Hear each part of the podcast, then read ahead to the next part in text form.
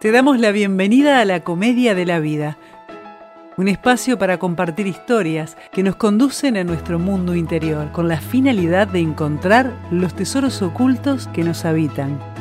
A partir de este momento, contigo, Alejandro y Alejandra. Toda enfermedad es una solución biológica a un conflicto emocional inconsciente no resuelto. Descubrir, comprender y hacer consciente el código secreto del síntoma detiene la enfermedad hasta su total remisión. Doctor Hammer. Cada célula de tu cuerpo reacciona a todo lo que dice tu mente. La negatividad es una de las razones que más debilitan al sistema inmunológico. Bruce Lipton. Aló, aló. Como decía mi amigo Abel García. Marcelo Medeiros Cardoso. Estás de vuelta por acá, Marce. ¿Cómo va? ¿Qué dice, estimado? ¿Todo bien? Todo bien. Che, Marce, hoy vamos a hablar de la celiaquía. Celiaquía. Contanos, ¿qué es eso? La celiaquía, bueno, según la medicina convencional, la medicina alopática, es una enfermedad autoinmune donde el cuerpo al registrar la entrada de gluten eh, en el intestino delgado no asimila, deja de asimilar eh, el nutriente, vamos a decir. Entonces hay una, una, descompensación y bueno, después tiene, según la medicina, un montón de, de componentes. No sé, me duele el hombro, capaz sea celíaco, me duele el pie, capaz sea celíaco, me duele el estómago, capaz sea celíaco. Se asocia a muchas a, muchas eh, dolencias en realidad, el tema de la celiaquía. Pero básicamente es un tema de no asimilar los nutrientes, ¿no? Cuando el cuerpo registra, como una alergia al gluten, por decir algo. Me acuerdo de la, la, em, frase de Lipton que decía recién Ale. Em, ¿Cuál es el origen? ¿Qué, ¿Qué, programas o vivencias tenemos que, que activan los genes de esta, enfermedad. Porque los hay dos genes que están identificados por la medicina convencional como causantes de la celiaquía. Pero ¿qué es lo que lo activa? Bueno, eh, primero vamos a empezar por la primera frase que, que leyó Alejandra sobre la que escribió el doctor Hammer, que habla de un conflicto biológico y una adaptación biológica del cuerpo. Bien, y que el descubrir o entender ese conflicto biológico va a hacer remitir totalmente la enfermedad. Eso es, em, es real y no según, según el encargo, según a quién le toque, vamos a decir. ¿Por qué? Porque no todos están eh, tal vez preparados para salir de, de, la enfermedad, como todas, ¿no? Hay veces a personas que le va bien, otras que no. Pero según el doctor Hammer o según la medicina germánica, el conflicto del intestino delgado, de no asimilar los nutrientes, es, un conflicto de un bocado indigesto no asimilado, bocado emocional indigesto que no se puede asimilar en realidad. A veces un bocado indigesto no se puede digerir, a veces un bocado indigesto no se puede tragar, a veces no se puede soltar y eso va a afectar o, va a haber una adaptación biológica del cuerpo según cuál sea el, bocado y según cuál sea la, forma percibida por la persona. ¿Está bien? Entonces, para la medicina mm, germánica, es un, se trata de un bocado, un bocado indigesto, puede ser una, una acción, puede ser una historia, puede ser un conflicto con alguien no resuelto pero que no se puede asimilar, que siempre queda como rumiando ahí. Un bocado que, si bien es como que se digirió, se dejó pasar por alto ahí, bueno, no se pudo asimilar del todo y se, se mantiene sin asimilar por el correr de los años, ¿no? No es un, no hablamos de un conflicto particular, acá no hablamos de un conflicto único, no hablamos de una historia única. La vida es, es un montón de cosas que van pasando diariamente, ¿no? Entonces, para la medicina mm, germánica es un conflicto sin asimilar. ¿Está bien? Lo que, lo que yo he visto en los casos de celiaquía tiene que ver con un conflicto sin asimilar, pero que tiene un matiz diferente a otros conflictos que pueden generar un intestino delgado con, con úlceras, por ejemplo, o un cáncer, o unas diarreas permanentes, o un montón de cosas que también son de bocado indigesto sin asimilar. Pero eh, la celiaquía, por la historia que, por las historias que yo he visto en, consulta, tienen que ver con un matiz específico. Que bueno, ya vamos a desarrollar ahora, pero, pero viene por ahí, más o menos. Bocado indigesto. Eso te iba a preguntar. Porque bocado indigesto, eh, muchos o, todos tenemos en algún momento de nuestra vida y no todos somos celíacos. Se ve que hay algo que me dispara determinado matiz, uno u otro. Este, y lo otro que te iba a preguntar, y seguramente no da para hoy, es cuál era el enfoque eh, que, que, tomás para, para tratar a una persona que, que va a tu consulta por que es celíaca me decís medicina germánica, pero seguramente usas más herramientas, ¿no? Sí, son muchas herramientas. Esto como un, pequeño libreto que yo me fui armando con diferentes tipos de herramientas. Pero lo primero que yo pregunto a quien consulta es cuál es la sintomatología que tiene. Porque no todos los celíacos reaccionan igual. Hay celíacos que pueden estar en contacto con la harina y no les pasa, no tienen sintomatología. Pero hay celíacos que con contaminación cruzada, yo pasé por la panadería de la esquina, me agarré olor a harina y pasé por al lado de ellos y ya se, se descomponen. Eh, tiene otro tipo de, matiz en realidad. Entonces, con ese, esas informaciones y, ya con bastante experiencia en esto de los celíacos y también con, con buenas experiencias, y no tan buenas en el sentido de que no siempre se resuelve una celiaquía, ¿no? Pero con la, experiencia tomada, uno puede ir viendo eh, el matiz y, por dónde viene según la sintomatología también y la gravedad del conflicto. Pero vamos directamente a lo que es la... Cómo, cómo, ¿Qué es lo que desencadena la celiaquía en realidad? ¿no? Como vos decís, no todos somos celíacos, pero todos o, muchos vivimos alguna vez conflictos de bocados indigestos sin poder asimilarlos después. ¿no? Entonces, lo que para mi percepción y lo que he podido ver, también tiene mucho que ver esto con la biodecodificación, también tiene que ver con muchas cosas, que, muchas herramientas que, están en, en, el ambiente. Es una percepción, percepción de que cuando la información inconsciente está instaurada en la persona, de que el papá es peligroso. Y vos decís, wow, papá está preso. No, no tiene que ver con eso. Tiene que ver con la percepción y la información que recibió la persona, generalmente de pequeño o de pequeña, al respecto del papá. Entonces, ¿qué pasa? El gluten como tal es un símbolo que todos tenemos presentes eh, en el sistema en el inconsciente, todo lo tenemos asimilado como un, símbolo muy grande. ¿Por qué? Porque en todas las escrituras, en todas las religiones, en todas las tradiciones, el pan es un, símbolo muy importante. Eh, es importante porque el pan representa en todas las religiones, en todas las tradiciones, mayormente al padre, es quien reparte, quien provee el alimento o el no en la modernidad que acá trabaja papá y mamá, ¿verdad? Pero sí está instaurado filogénicamente la información de que el papá es que el provee, el proveedor y el cuidador de la familia. Mamá cuida eh, lo más eh, privado, vamos a decir, y el papá es el que cuida la manada en, grande. Entonces, está muy asociado ese el símbolo papá con el símbolo del pan.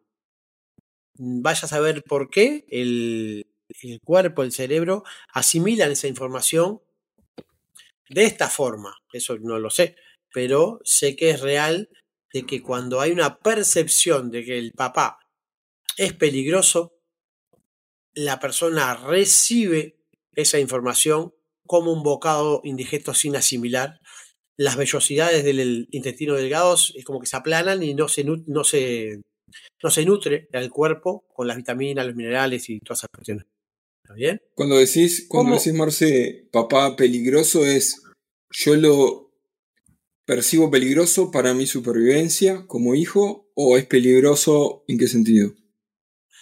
Por ejemplo, y ahí van los grados de celiaquía, eh, y voy a empezar a contar historias, porque las historias van dando eh, mucha luz, ¿no? Una vez me encontré con una persona que tenía un niño que se había diagnosticado celíaco con 7 años, ¿verdad? Cuando empecé a, preguntar a la persona que, a una mujer, cuál era la percepción que tenía ella durante el embarazo del padre de la criatura, ¿no? Y ella me decía que había sido un, un- un romance eh, y que se habían juntado un poco, pero no tanto, pero que el hombre eh, no le gustaba mucho trabajar, le gustaban las drogas, no estaba comprometido con el embarazo y la sensación de que tuvo durante todo el embarazo esta mujer era, este fue el hombre que yo elegí para ser el padre de mi hijo. O sea, le dio la información realmente de que el padre no, no estaba en sintonía.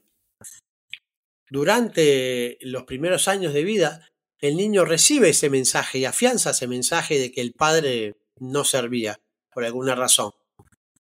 Entonces, por ahí, la información inconsciente que se da en el ciclo de la vida que se dan cada siete años, más o menos, según la antroposofía, donde después de los siete años para adelante ya el papá es el que va a tomar más el mando, la referencia para, para ese niño, para esa niña, es cuando eh, generalmente el niño empieza a percibir esa peligrosidad.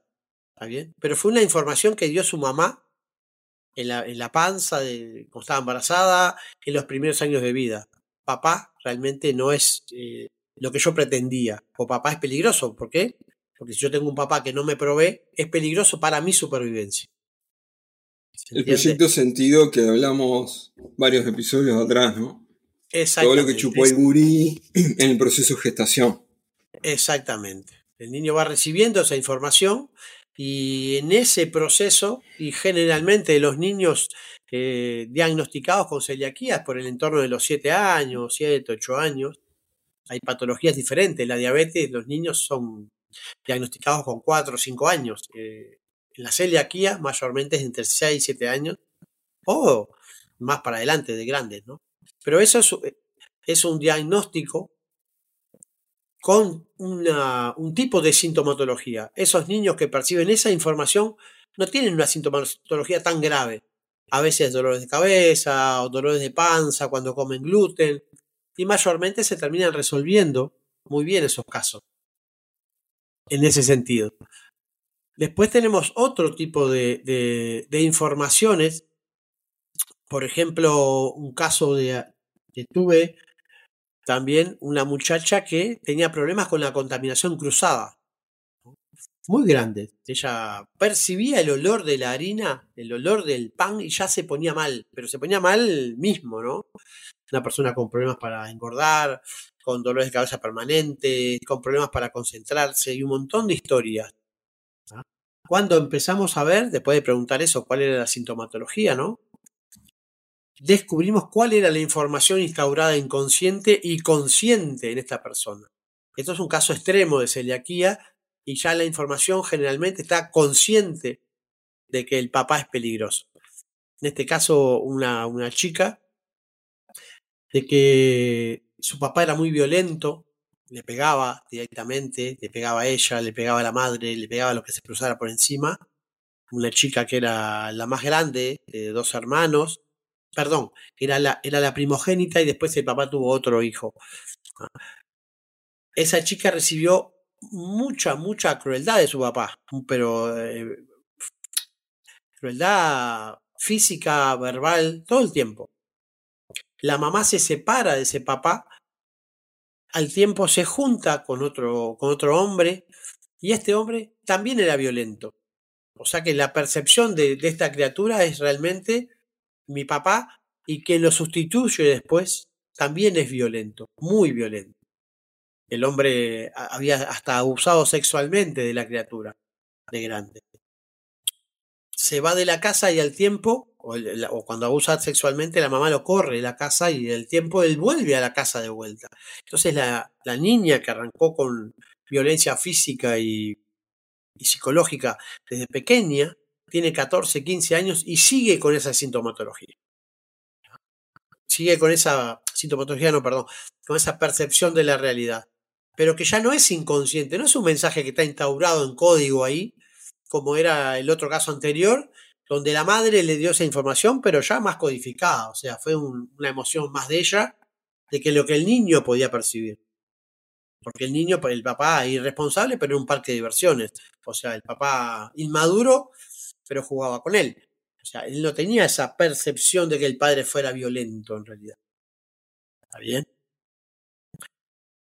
Había peligro, pero no era violento. En el caso 2, era violencia de todo tipo y color, ¿no? De todo tipo y color. Entonces, la percepción de la realidad es lo que va a hacer cuál fuerte sea la sintomatología en realidad de la criatura.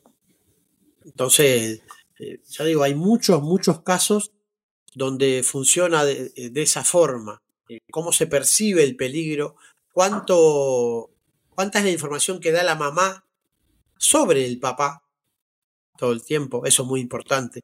A veces eh, nosotros somos muy de, nosotros no, eh, las mujeres, muy, muy, cuando tienen estos problemas conyugales, de transmitir esa información a los niños. En vez de resolver, hacerlos parte del problema, y no lo son. Ellas fueron las que escogieron, o, ellos se escogieron, pero no el niño. El niño no escogió esa, esa realidad. Entonces muchas veces los niños cargan con esa información. Tu padre no sirve, tu padre no quiere trabajar, tu padre es violento, tu padre es malo y así. Entonces, eso mayormente es lo que hace de que un niño después, cuando empieza a percibir la realidad diferente, cuando tiene 6, 7, 8 años, eh, su sistema diga, wow, tengo que poner una barrera porque si no es peligroso para mí. A veces las personas no tienen sintomatología y pasan 10, 20 años, no tienen sintomatología.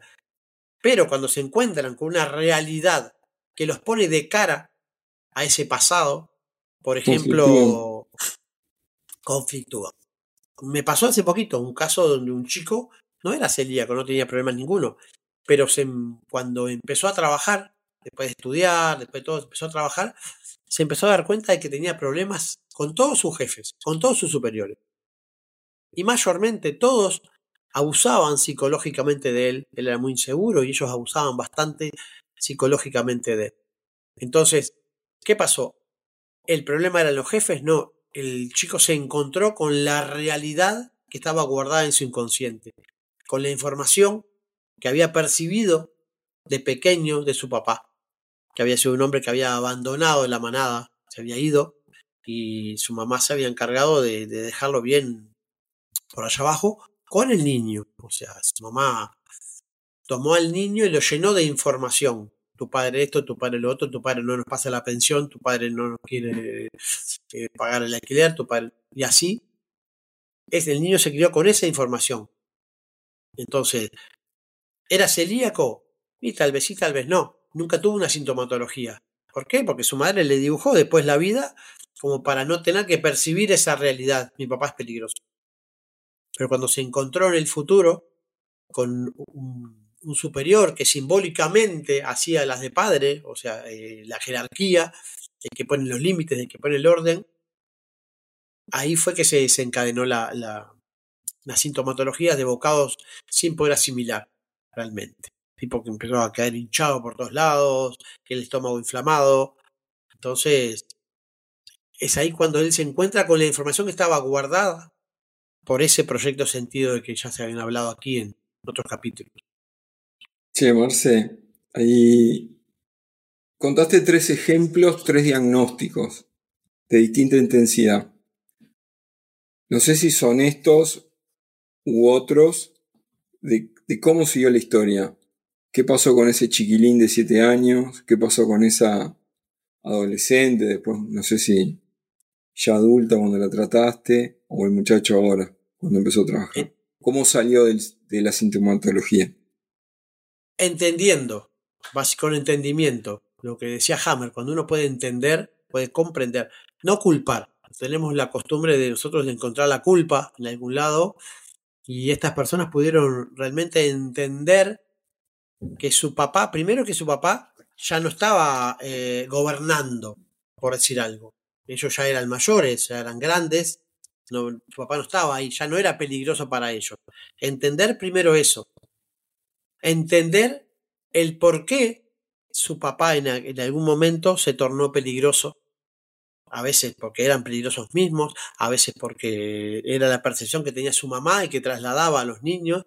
Entonces, el entendimiento hizo que estas personas dejaran de percibir la realidad con, con un jefe, con un mayor, hasta con los maridos, a veces que también hacen de padres, o las mujeres hacen de madres también, pero en este caso específico, esos maridos que, que también hacen paternan a sus esposas, ellos dejaron de percibir como grandes esa realidad. Y hicieron realmente un clic al dejar de, de, o de culpar o de sentir ese dolor, hicieron un clic y su sistema comenzó a revertir la situación. Entonces, es básicamente lo que hicieron fue entendimiento. Es como tomar conciencia de que son responsables de, de, escribir su propia historia, ¿no? O sea, responsables. Son, ya no le pueden decir, no es alguien más, son ellos. Y, Exactamente. También pasa con, lo, con los niños, porque a veces estas personas grandes que se tuvieron que hacer cargo en realidad, ¿no? De sus historias, pero los niños también con 7, 8, 9 años también perciben la realidad. A veces nosotros entendemos que los niños son como si fueran muebles, ¿no? No, no, no perciben la realidad que sentimos todos y ellos perciben mucho más que nosotros, son esponjas. Entonces, cambiándole la historia, cambiándole la realidad, a veces trayéndole la historia que está ahí guardada en el inconsciente al consciente, hacen que los niños comiencen a percibir la realidad diferente y aprender herramientas para no conflictuar cuando, por ejemplo, se enfrentan a un profesor, a un maestro o alguien que a veces pasa con los niños que juegan al fútbol, hasta con el técnico, con el juez, conflictúan, conflictúan con la autoridad básicamente. Entonces, el entender y el comenzar a percibir diferente la realidad hace que los niños también se, se, se curen en realidad, se resuelvan. Marce, hoy al inicio decías, decías que no todos los celíacos pueden salir de la sintomatología. ¿Qué ejemplos has visto de, esos casos y, y por qué? ¿Por qué no salen? ¿Entienden o es que no entienden o es que no quieren reconocer eh, o entender que el padre, no sé, era violento o era peligroso por tal y cual cosa? ¿Por dónde va? Eh, tengo realmente varios casos donde yo siempre hago la, una pregunta casi en medio de la consulta. Y la pregunta es realmente, ¿estás dispuesto a dejar de percibir la realidad así o no. ¿Ah? Y a veces que las personas se han levantado la consulta, no, prefiero seguir así. ¿Por qué?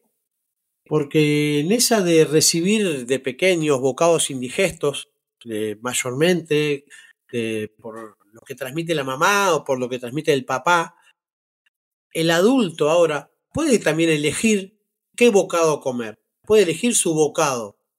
Inconscientemente le está haciendo la opción ahora de decir, bueno, ahora yo escojo qué es lo que recibo. Y es muy simbólico, la comida con la emoción van de la mano en realidad, ¿no?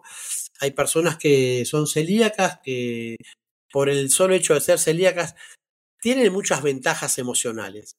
Por ejemplo, el sobrecuidado que tienen las demás personas con ellas. Una persona que es celíaca, no sé, hace poquito conocí una, una chica que, que iba a una fiesta con su propia comida por ejemplo. Se llevaba ella su mantelito sin contaminar, eh, su bandejita de comida pronta, su cervecita, pero cuando no sucede eso, hay un cuidado de los amigos, de la familia, cuidemos a esta persona. Entonces le preparan comida especial, le, le preparan un sitio especial. ¿Qué quiere decir? Recibe la atención. Recibe atención emocional diferente. Claro y percibe que esa comida que está comiendo Es elegida también, especialmente. Entonces ya no voy a recibir el alimento que me dieron mis padres anteriormente. Entonces, es una ventaja también emocional el sentirse cuidado, cuidada desde ese lado. Y hay personas que lo sienten así también, y personas que dicen, no, no, yo prefiero seguir así. Te das cuenta cuando llega una consulta la, la, gente y te dice, en realidad yo no, a mí no me interesa comer harina. Me dijeron que venga. Me dijeron que venga, exactamente. Entonces a veces las personas buscan otro tipo de, curas, otro tipo de curas o milagrosas o, una pastilla que los cure, ¿no? Y esto es tomar conciencia realmente y hacerse cargo sobre todo. Por eso digo, no todas las personas están en sintonía de hacerse cargo.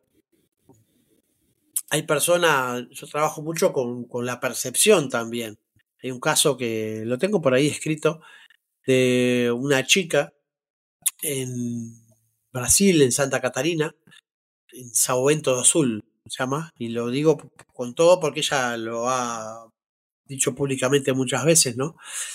La chica pidió consulta conmigo, yo estaba atendiendo en Paraty, Río Janeiro, y la chica pidió consulta. Cuando yo vi la ficha, yo en Brasil les mando a hacer una ficha antes de la consulta para ver cómo vi la mano y eso y también para que se empiecen a comprometer con la consulta, ¿no? El, investigar, el contestar cosas, te hace también poner incómodo, pero meterte dentro de esa sintonía. Cuando vi la ficha le, comenté a quien armaba la agenda por allá, digo, llama a esta persona y decile, esta chica, decile que haga un pan y que traiga un pan. Que se ponga guantes, que se ponga tapaboca, que se ponga un, lo que sea, una carpa arriba, pero que traiga un pan a la consulta la chica llegó, llegó con sus padres, ya una señal, 16, 17 años tiene Llegó con sus papás, se fueron hasta Río de Janeiro. Y dentro de la consulta, terminó la consulta y terminamos comiendo pan, todos. La chica celíaca, sus padres y yo, estaba muy buena aparte. ¿Qué quiere decir con esto? La chica se puso en sintonía realmente de salir de ese sitio. Confió donde iba realmente. Dijo, yo voy a ir por este camino y no voy a ver qué está pasando, no voy a ver qué es lo que me van a decir, voy a, voy a realmente a resolver. Increíblemente, con ella vino otra chica, también celíaca, a la cual yo no le pedí que trajera un pan. Simplemente percibí que esta muchacha estaba pronta para entender la información y trajo un pan. La otra chica no, trabajamos, todo. Yo le mandé a hacerle algunas cuestiones, algunas tareas para, para seguir con su historia para una próxima consulta. Y ella terminó en los primeros días, después entendió un poco enojada. ¿Por qué a, a su amiga le habían pedido que llevara un pan y a ella no? tenía privilegios la otra para curarse, ¿no?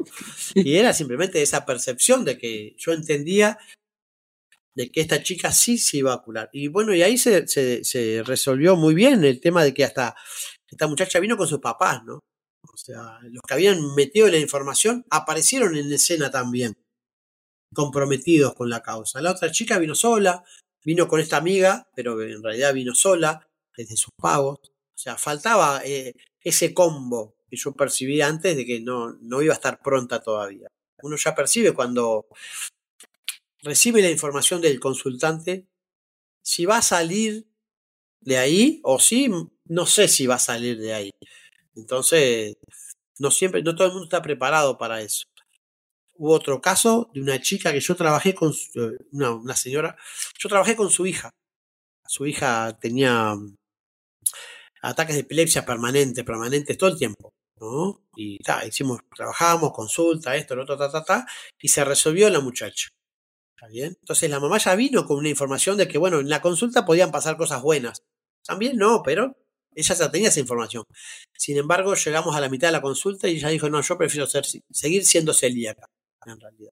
Y se fue. Pero no enfrentar los propios eh, dragones, ¿no? exactamente. Y yo ya lo conté, creo, en el episodio anterior, o no me acuerdo. Pero una vez eh, un paulista le contó una metáfora, dijo, te voy a contar la metáfora, todo en portugués. La metáfora de la mierda, dice. Digo, la metáfora de la mierda. Sí, sí, sí, sí, sí. Es una metáfora que va mucho con la vida, me decía. y me la contó.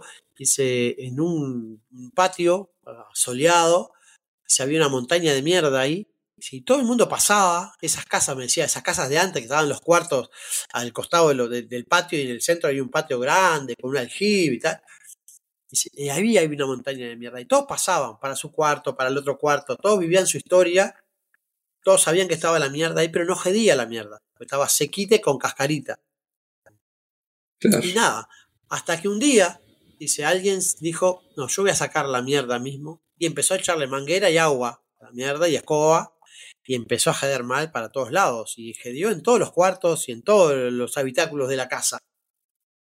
Pero después la mierda desapareció realmente, dice. Y a veces la vida, dice, y el venir acá a la consulta, me dijo él, tiene mucho de eso. A veces la gente no se anima a, a ponerse a limpiar porque va a saltar para muchos lados. Por ejemplo, eh, tocar, tocar a mi papá, tocar a mi mamá, tocar mi zona de confort, tocar a mis seres queridos, poder entender que mi mamá, sin querer, por supuesto, me pasó la información de que mi papá era peligroso. Mi papá, sin querer, me pasó esa, esa información de que yo no estaba seguro o segura con él también.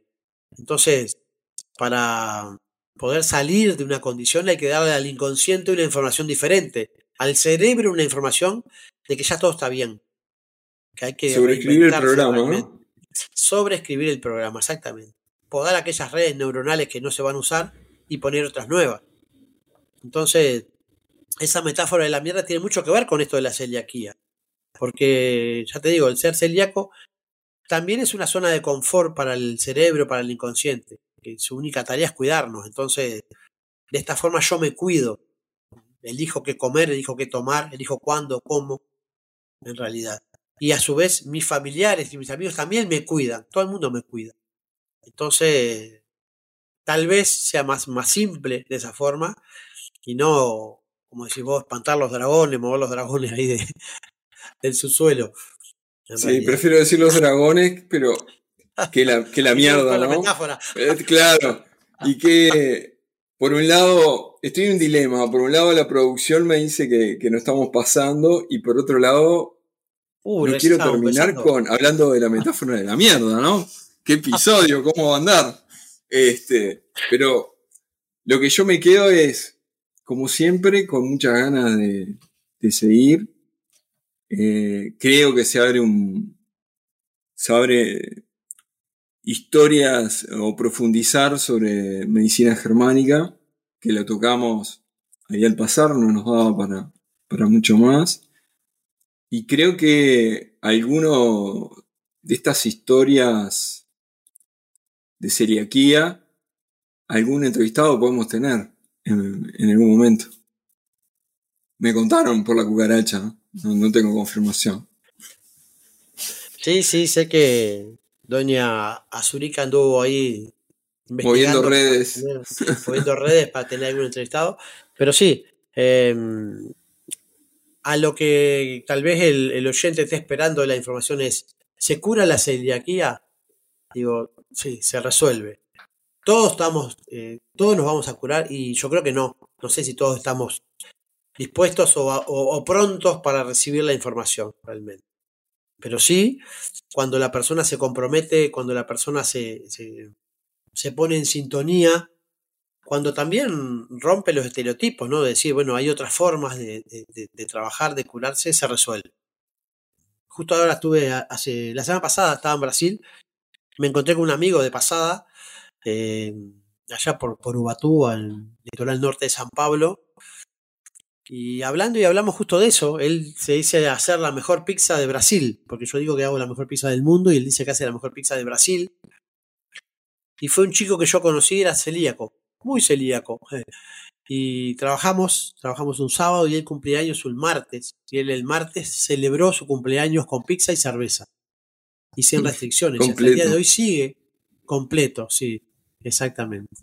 Queda en discusión de cuál era la mejor pizza, ¿no? Pero el caso fue. Queda en discusión, pero él hace pizza de fermentación natural. Y otro detalle que no es menor es que hoy, con el asunto de los transgénicos también, eh, yo calculo que hay muchas más personas celíacas por comer harina transgénica. que por sus conflictos de la vida, en realidad, también. Que es otro tema eh, para el futuro, pero los transgénicos hacen realmente que el cuerpo no pueda asimilar esa información diferente para la cual no está preparado aún. Entonces hay muchas personas con mucha sintomatología que muchas veces, y yo he trabajado también, cuando empezás a buscar y no encontrás un componente, decís, pero pará, esto, esta persona nació en la familia Ingalls, no, no, nunca tuvo un conflicto que lo asociara, hay un montón de historias que voy a decir, no da para que sea celíaco, y se resuelve comenzando a meterle otra información al cuerpo y es realmente buscar para el lado de las harinas orgánicas. Y después adaptar nuevamente el cuerpo. Así que hay mucha información por ahí para cortar también por el, por el asunto de los transgénicos. ¿no? Qué bueno, Marce. Bueno, espero que en breve no, nos visites y convides algún mate, ¿no? Porque siempre pasa lo mismo, ¿no? Amenazás, amenazás, pero no hay pizza, no hay mate, no hay nada. No hay nada. Habrá que llegar con el número. Ahí va, exactamente. Es cuestión de. La producción es, todavía. le echamos la culpa a la producción de todos los males. Claro.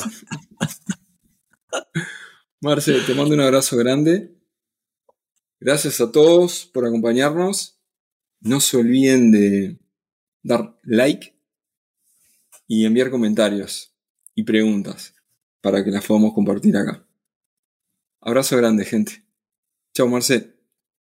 Nos vemos, Ale. Nos vemos en el futuro.